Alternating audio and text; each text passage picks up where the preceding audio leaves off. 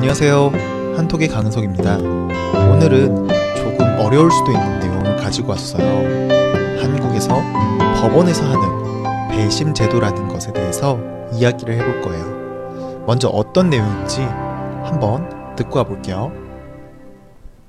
한국에서 2008년부터 시행된 국민참여재판이 올해로 10년 차가 된다.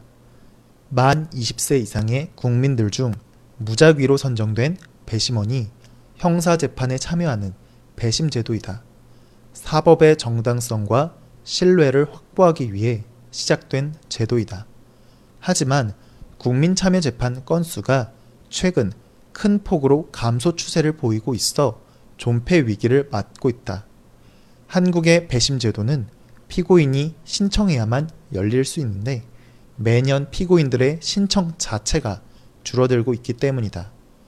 재판을 준비하는데 많은 준비 과정 때문에 변호사들이 피하고 있으며 피고인들도 부정적으로 인식하고 있기 때문이다.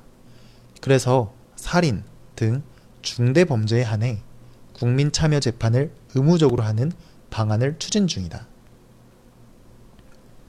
네. 단어들이 조금 어려운 것들이 많았을 수도 있을 것 같아요. 법과 관련된 단어들이 조금 있어서 그런 건데요. 평소에 많이 사용하지는 않는 그런 말이라서 그런 거니까 내용을 이해 못하신 분들이 계신다면 아 괜찮아요. 제가 쉽게 다시 한 번 더 설명을 해드릴게요. 한국에서 국민참여재판이 올해로 10년차가 되었다고 했어요. 국민참여재판이라는 거는 국민이 직접 참여해보는 그런 재판이라는 거예요. 재판. 그러니까 죄를 지으면 벌을 받아야 되잖아요. 죄를 지은 사람들이 얼만큼의 벌을 받아야 되는지 혹은 벌을 안 받아도 되는지 정하는 곳이 법원이에요. 그리고 법원에서 이런 판단을 하는 것을 재판이라고 하는 거고요. 그러면 왜 어, 법원에서 이런 판단을 직접 하면 되지? 왜 국민들을 참여하게 하는 건가? 라는 생각이 들 수도 있어요. 왜 이런 걸 하, 하는 걸까? 그 이유는 국가가 너무 일방적으로 권력을 사용하는 것에 대해서 사람들이 너무 부정적으로 받아들이고 있고 못 믿게 되는 경우가 많이 있어서 이러한 부정적인 인식을 바꾸기 위해서 시작됐어요. 재판이 어떻게 진행이 되는지 직접 참여하게 해보는 그런 과정을 통해서 아, 판결을 하는 게 이렇게 어렵고 법원에서 공정하게 판결을 하기 위해서 많은 노력을 하고 있구나 라는 것을 이해하게 하기 위한 목적으로 만들어진 거예요. 그렇기 때문에 남녀노소, 학력과 상관없이 선발을 하고 재판을 할 때마다 매번 사람들을 참여하게 하는 거예요. 그리고 이건 사실 한국뿐만 아니라 다른 나라들에서도 많이 이런 제도를 하고 있어요. 이런 제도를 가리켜서 배심제도, 배심제도라고 하는 거예요. 그리고 이 배심제도로 참석해서 판결을 내리는 사람을 배심원이라고 하는 거예요. 그런데 학력이나 남녀노소 상관없이 이렇게 매번 뽑게 되면 이게 재판이 공정하게 진행이 될까라는 생각이 들 수도 있어요. 그래서 한국의 배심제도, 즉 국민참여재판에서는 배심원이 판결을 내려도 그것이 법적으로는 효력이 없고 재판부는 배심원의 결과를 바탕으로 그냥 참고해서 결론을 내리는 거예요. 그러니까 배심원이 무죄라고 결론을 내려도 재판관이 유죄라고 판결을 내리게 되면 유죄가 되는 것이기 때문에 배심원들의 감정이나 여론 때문에 재판의 결과가 바뀌거나 하는 건 아니라는 거죠. 사실 제가 한 2년 전에 직접 국민참여재판에 뽑혀서 재판에 참여한 적이 있었어요. 안 나오면 벌금을 200만 원이나 내야 된다고 하길래 갔었거든요. 근데 가니까 한 50여 명의 사람들이 저처럼 뽑혀서 와 있었어요. 굉장히 다양한 연령의 사람들이 있었고, 어, 남녀노소 굉장히 많이 있더라고요. 그리고 이 중에서 또 추첨을 했어요. 추첨을 해서 10명을 뽑았는데, 그 중에 제가 뽑혀가지고 재판에 참여하게 된 거죠. 그래서 아침부터 밤 늦게까지 재판에 참여했던 그런 경험이 있었는데요. 이것도 이야기가 굉장히 길어질 수도 있을 테니까 나중에 기회가 되면 자세히 말씀드리도록 할게요.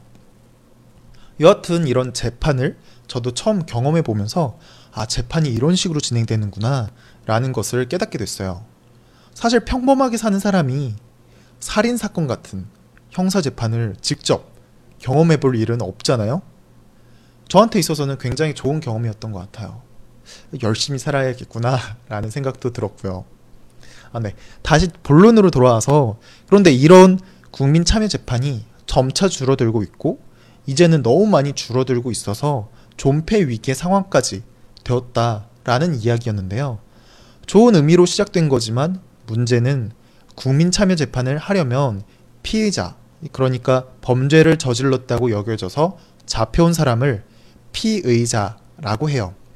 이 피의자가 국민 참여 재판을 하겠다고 신청을 해야 배심 제도를 하게 되는 거예요.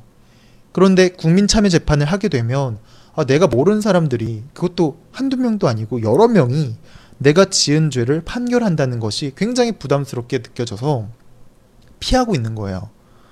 그리고 이런 피해자를 변호해주는 변호사, 변호사의 입장에서도 국민 참여 재판을 하게 되면 굉장히 준비하는 것도 많고 할 일도 많아져서 부담이 생겨서 안 하고 싶어 한다는 거죠. 그런데 참 신기한 건 지난 10년간의 재판 자료를 분석해 보니까 국민 참여 재판을 하게 되면 무죄가 될 확률이 두 배나 더 증가한다는 거예요. 그런데도 불구하고 피의자는 배심 제도를 피하고 있다는 거죠. 그래서 법원이 피의자에게 이런 선택을 하게 해주지 말고 강제로 큰 죄를 지은 사건들은 배심 제도를 하게 하자 추진하고 있다라는 그런 내용의 글이었어요. 조금 어려웠나요? 다시 한번 더 어떤 내용이었는지 반복해서 들어보면서 이해해보는 시간 가져볼게요. 한국에서 2008년부터 시행된 국민참여재판이 올해로 10년차가 된다. 만 20세 이상의 국민들 중 무작위로 선정된 배심원이 형사재판에 참여하는 배심 제도이다. 사법의 정당성과 신뢰를 확보하기 위해 시작된 제도이다. 하지만 국민참여재판 건수가 최근 큰 폭으로 감소 추세를 보이고 있어 존폐 위기를 맞고 있다. 한국의 배심 제도는 피고인이 신청해야만 열릴 수 있는데 매년 피고인들의 신청 자체가 줄어들고 있기 때문이다. 재판을 준비하는데 많은 준비 과정 때문에 변호사들이 피하고 있으며 피고인들도 부정적으로 인식하고 있기 때문이다. 그래서 살인 등 중대 범죄에 한해 국민 참여 재판을 의무적으로 하는 방안을 추진 중이다. 한국에서 2008년부터 시행된 국민 참여 재판이 올해로 10년 차가 된다. 만 20세 이상의 국민들 중 무작위로 선정된 배심원이 형사 재판에 참여하는 배심제도이다. 사법의 정당성과 신뢰를 확보하기 위해 시작된 제도이다. 하지만 국민참여재판 건수가 최근 큰 폭으로 감소 추세를 보이고 있어 존폐 위기를 맞고 있다. 한국의 배심제도는 피고인이 신청해야만 열릴 수 있는데 매년 피고인들의 신청 자체가 줄어들고 있기 때문이다. 재판을 준비하는데 많은 준비 과정 때문에 변호사들이 피하고 있으며 피고인들도 부정적으로 인식하고 있기 때문이다. 그래서 살인 등 중대 범죄에 한해 국민 참여 재판을 의무적으로 하는 방안을 추진 중이다. 네. 오늘은 법과 관련된 이야기를 조금 해봤는데요. 제가 여러분들을 위해서 글을 매번 정리해서 작성하고 또 그것을 쉽게 이해할 수 있도록 뭐 이런저런 준비를 하고 있는데요. 오늘 어떠셨는지 모르겠네요. 많이 어려웠나요?